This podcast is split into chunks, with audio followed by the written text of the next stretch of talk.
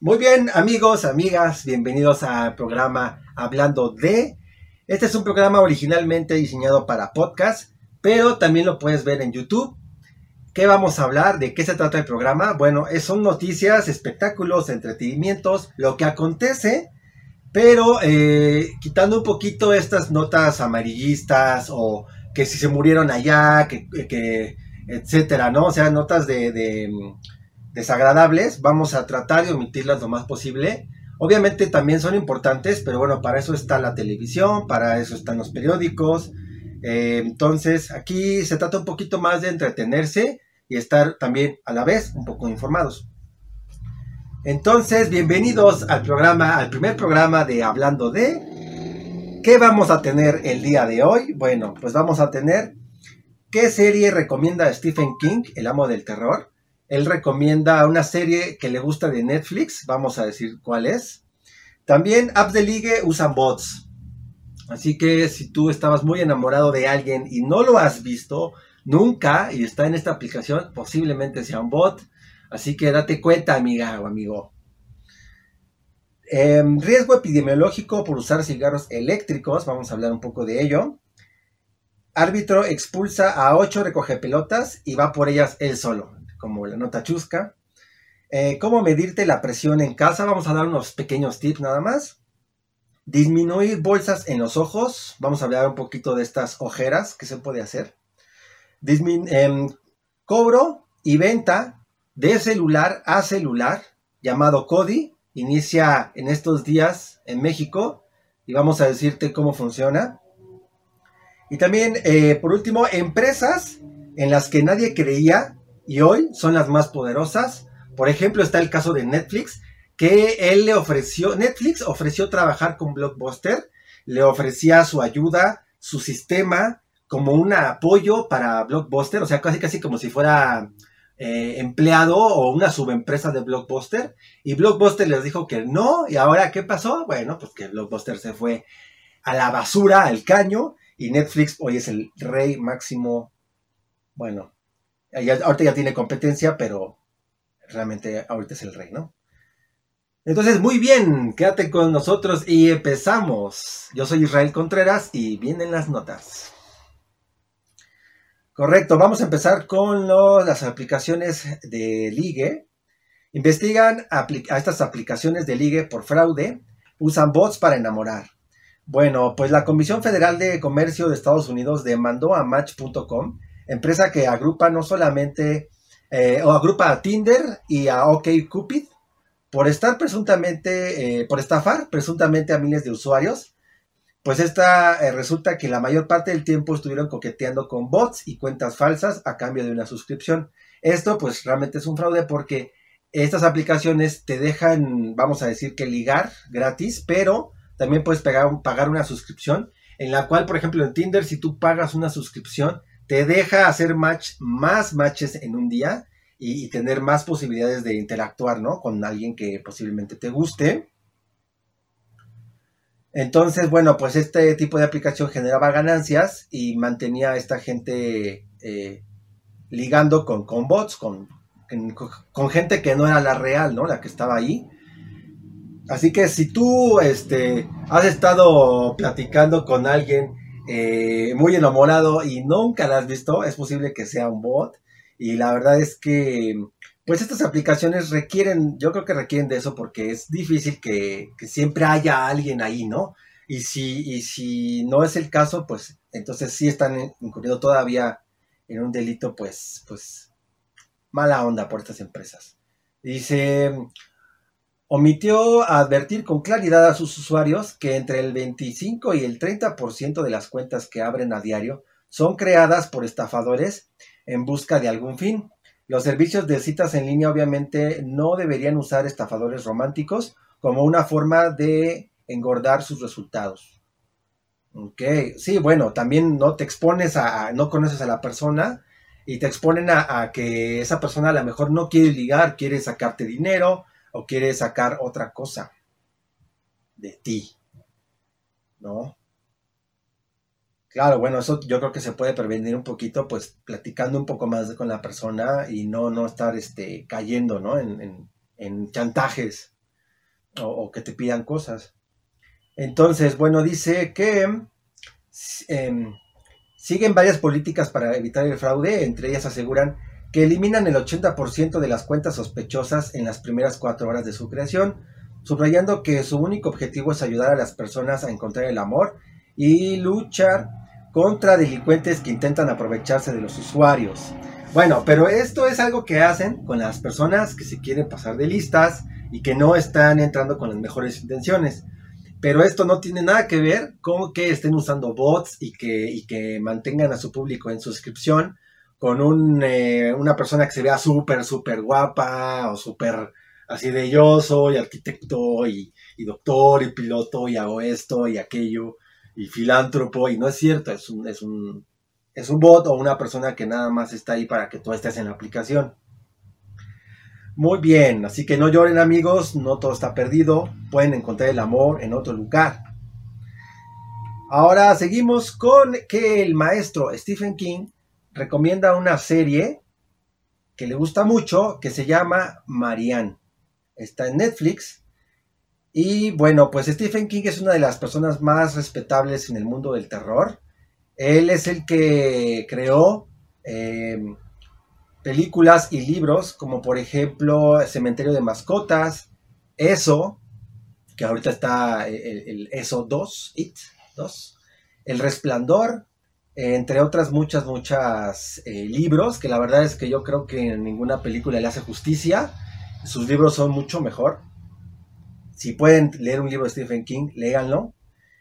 Y bueno, Stephen King en su cuenta de Twitter recomienda una serie que le gusta que se llama Marian, que está en Netflix, y dice que tiene un poco de sus trabajos también. O sea, no, no, ya les dijo copiones, no exactamente tal cual, pero dice que sí, de repente te llevas un buen susto y está bastante entretenida. También eh, se ha visto en otras ocasiones que Stephen King muestra su interés por las series, ya que en algún tiempo pues tuiteó una foto con la máscara de Dalí, que es un símbolo de la serie de La Casa de Papel, que a, Stephen King le gustó mucho, entonces pues se tomó una foto con esta máscara de Dalí. Entonces, bueno, ya saben, aquí tienen la recomendación. Si quieren echarse una serie y no son muy miedosos, vean la serie de Marian. Ok, vamos con los cigarros eléctricos. Así que aguas porque la Secretaría de Salud emite aviso epidemiológico por el uso de vaporizadores y cigarros eléctricos. Una de las tendencias más populares entre los jóvenes y los que no son tan jóvenes es el uso de vaporizadores y cigarros eléctricos. Que bueno, pues también ayudan a que la gente que no puede fumar y que tiene ese hábito o vicio, pues lo, lo puedan hacer o echen un mito, que hay gente que como que le gusta eso de echar un mito y luego también siente que se ven muy, muy cool. Pero eh, tiene, tiene unos detalles que pueden hacer eh, que tengan síntomas, como por ejemplo tos, dificultad para respirar, dolor en el pecho, náuseas, vómitos, diarrea, fatiga, fiebre o dolor abdominal. Entonces, por ello, se han reportado cerca de 800 casos de lesión pulmonar en 46 estados en Estados Unidos. Y 77% de las personas que eh, se han detectado que pues ya se ponen un poco graves, ¿no?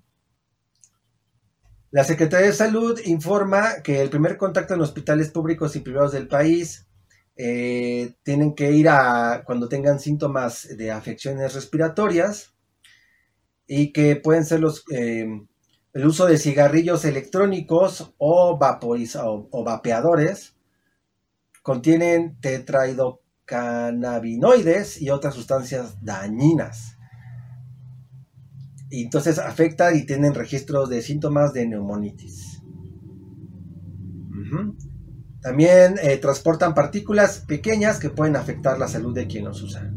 Entonces, eh, ah, metales pesados como níquel, estaño, plomo, sustancias químicas cancerígenas. Entonces, la verdad es que pues no, tienen, no tendrán este, nicotina, pero no, no es nada bueno estarle echando eh, humo a los pulmones, que de por sí ya están trabajando a marchas forzadas por esta bonita contaminación que tenemos en esta ciudad y en varias, varias ciudades del mundo porque pues todavía no se implementan las energías limpias. Hay gente que sigue apostando por el petróleo y por el gas, que la gasolina, como por ejemplo México, con nuestro querido presidente López Obrador, que dice, ¿por qué no vamos a construir más refinerías? Muy bien. Ahora vamos con esta nota del árbitro que expulsó a ocho niños recoge pelotas y que él mismo iba por ellas. Eh, bueno, en Inglaterra se disputa este partido en el cual, eh, pues, todo empezó con que sacó una tarjeta roja. Bueno, es un, en un partido en el cual la ventaja era de, de 3 por 1. Era un partido de quinta división, o sea que no, no es así como, wow, qué partido, qué importancia, ¿no? Em, pero bueno, el silbante, el árbitro, se hartó de lo, que, ocurría en bandas y que desde la segunda mitad se percató de que los recogepilotas estaban tardando demasiado en reanudar el juego.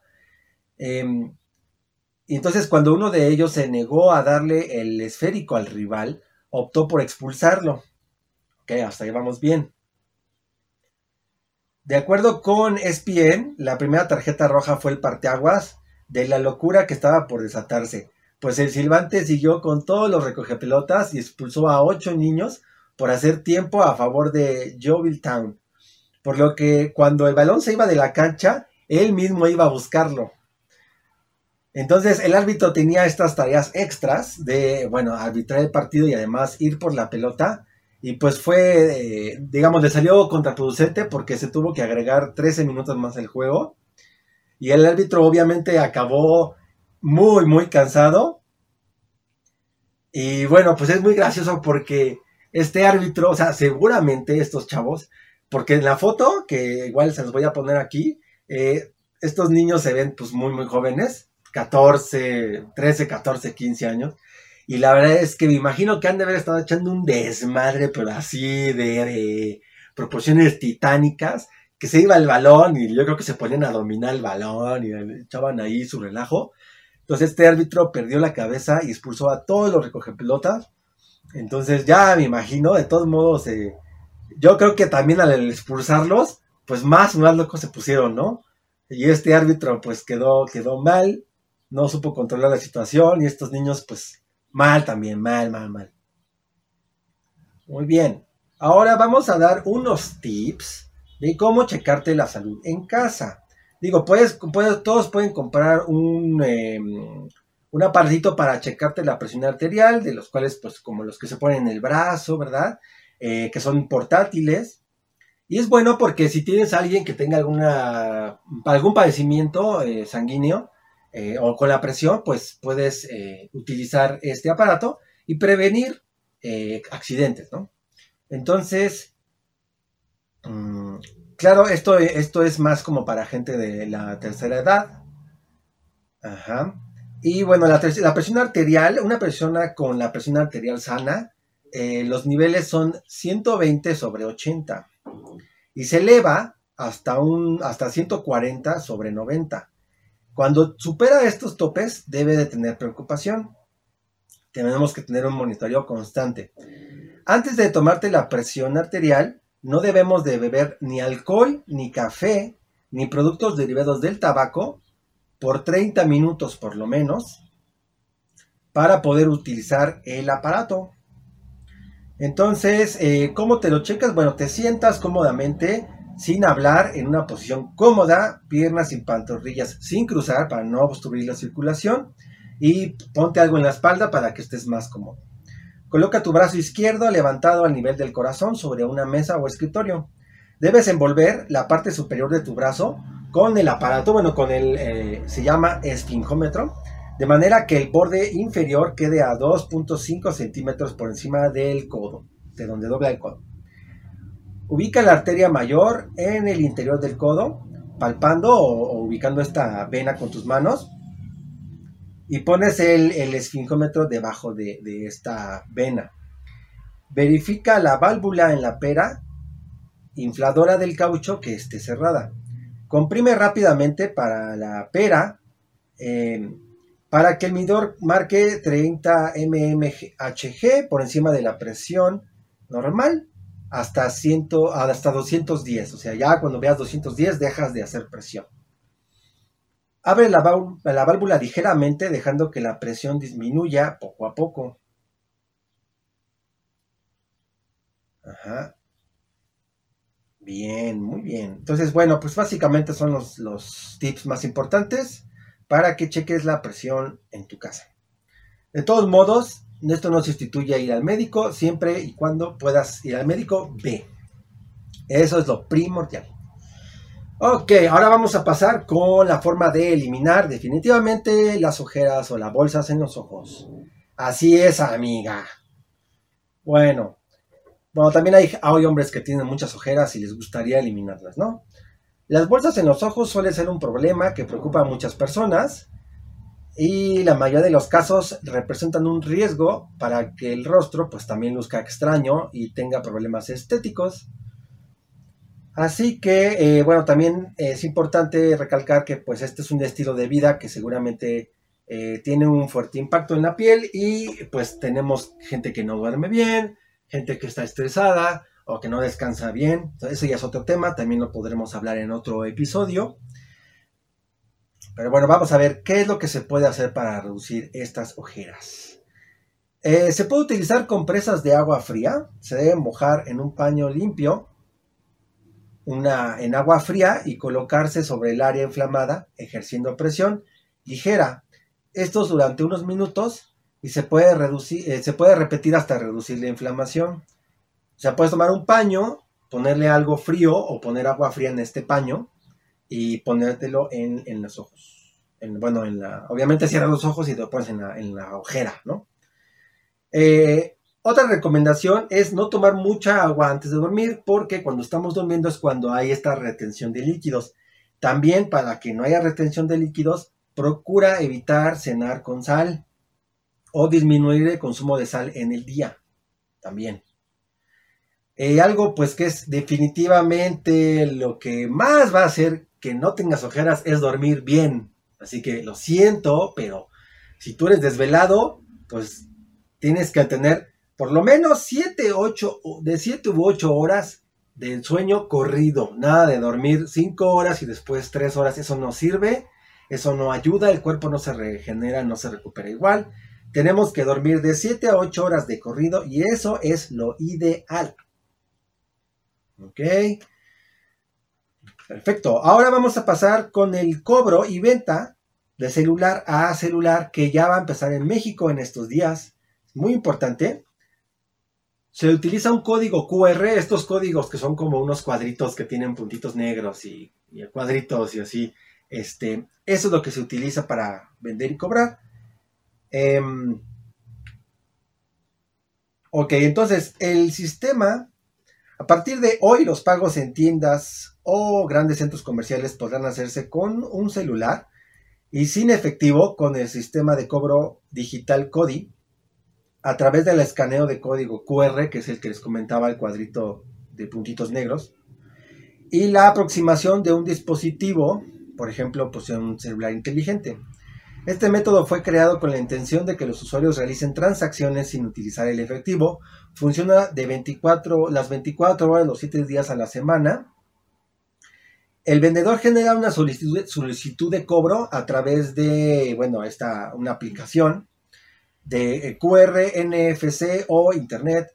El comprador en su dispositivo móvil escanea este código, acepta y envía la instrucción de la transferencia y el banco es el que valida la transferencia y ambos reciben una notificación. La plataforma será presentada hoy por autoridades del Banco de México, Bancico, en una conferencia de prensa que asistirá el gobernador Alejandro Díaz León y el presidente de Bancos de México eh, y otras personalidades, ¿no? Beneficios, contar con un medio seguro de pago rápido y eficiente, disminuir riesgos, mayor inclusión financiera, fomentar la competencia. Y bueno, un beneficio que le veo yo es que ya no necesitas de por sí estas eh, aplicaciones o estos, estos aparatitos que te permiten meter la tarjeta de crédito en tu celular. A mí se me hacen bastante buenos y no son tan caros. Eh, pero aún así esto todavía supera porque no necesitas de estos aparatitos. Yo, por ejemplo, utilizo Mercado Pago para pagar muchas, muchas cosas y la verdad es que me funciona bastante bien. Eh, pero esta es otra opción en la cual pues es directamente, o sea, hay veces que tú necesitas que, a mí me ha pasado que me habla un amigo y me dice, oye, préstame 100 pesos, güey. Este, sí, pero no, no puedo hacer transferencias yo porque no activé mi aplicación del banco, ¿no? Bueno, este, veo un Oxxo, no, pues ya es noche, ya está cerrado. Y, etcétera. Entonces, esta es eh, otra, otra opción. Digo, obviamente tienes que estar con la persona, tienes que ser de celular a celular, pero eh, puede ser algo, una opción para agilizar los trámites. Entonces, bueno, ya tendremos más detalles, pero lo aceptan prácticamente todos los bancos. Eh, Banco Azteca, Banamex, Banote, Banca Serfín, Scotiabank, sí, prácticamente casi todos los bancos. Se llama código, CODI porque es, en realidad es cobro digital, así es eh, el nombre completo, vamos a decir. Eh, se tiene que tener una certificación que solicitas al Banco de México. Bueno, esto es, tal vez puede ser algo engorroso. Eh, y bueno, pues ya lo tendremos en algunas, en algunos establecimientos a partir del día de hoy. Y vamos a una nota que, me gusta mucho, que es, son las empresas en las que nadie creía y que hoy dominan el mundo. Así que si tú tienes un proyecto y nadie cree en ti, no te desanimes, porque es posible que puedas dominar el mundo, amigo, amiga. Bien, entonces emprender un negocio no es fácil, pero algunas historias de las empresas más poderosas que hay en el mundo nos demuestran lo importante que es confiar en lo que uno cree aunque nadie más lo haga. Tenemos el caso de Netflix. Netflix nació en 1997 como un proyecto que quería crear un catálogo de películas virtuales para que los usuarios ya no tuvieran problemas por no regresar las películas. O sea, de hecho, el creador de Netflix se le ocurrió esto porque una película, una vez no regresó una película a Blockbuster y creo que se tardó un minuto o algo así y le cobraron otro día entero este etcétera, ¿no? O, no me acuerdo bien cuánto tiempo se le, se le quedó en su casa la película, pero dijo, esto no, no está bien, o sea, eso es una, una falla que tiene el sistema de Blockbuster, porque pues la verdad es que si tú estás ofreciendo un servicio, el cliente tiene que estar lo más cómodo posible. Y regresar la película, pues podría, implica un, una lata, un, un esfuerzo para la persona que está adquiriendo el servicio. Entonces, a Netflix se le ocurrió esto, Dice, bueno, la idea no funcionó y el, el fundador de Netflix buscó a John Antioco, el CEO de Blockbuster, para hacer una alianza, pero fue rechazado. Netflix siguió intentando por años y tras varios fracasos, o sea, no nada más lo rechazó Blockbuster, muchas empresas lo rechazaron. Tras varios fracasos, actualmente cuenta con más de 140 millones de suscripciones. Bueno, esto yo creo que más, mucho más. Aunque no lo... Eh, y bueno, Netflix ahorita, pues hoy por hoy, es una empresa muy poderosa que marcó una pauta de cómo deben ser estos servicios. Y ahora pues ya tiene competencia como HBO, Disney Plus, Amazon, Prime, etcétera, ¿no? Así que muy bien por Netflix. Y bueno, aunque no lo creas, Coca-Cola casi nadie la compraba. Pues John Pemberton, su inventor, en realidad quería que fuera un jarabe para problemas digestivos que además diera energía. Bueno, es que Coca nació en la época en la que se vendían tónicos, que revitalizantes, tónicos para el cabello y tónico brebaje de no sé qué, y muchas veces no era nada más que un menjurje ahí de cosas. Y en esa época nació Coca-Cola. De hecho, dicen que la Coca-Cola original tenía cocaína que no era cocaína como la que tú ves que tiene es polvo blanco y se aspira y no sé porque yo no, no conozco mucho de eso, pero esta eh, me parece que era una de la hoja directamente, o sea, de la hoja de la coca. No, no era procesada como tal, sino tenía un poco de hoja de coca. Bueno, en su primer año apenas vendieron 400 botellas, pero al darse cuenta Pemberton del potencial que tenía su bebida le cambió la imagen y con los años Coca llegó a todo el mundo entre otras cosas. La verdad es que la, historia de la Coca-Cola pues es bastante interesante.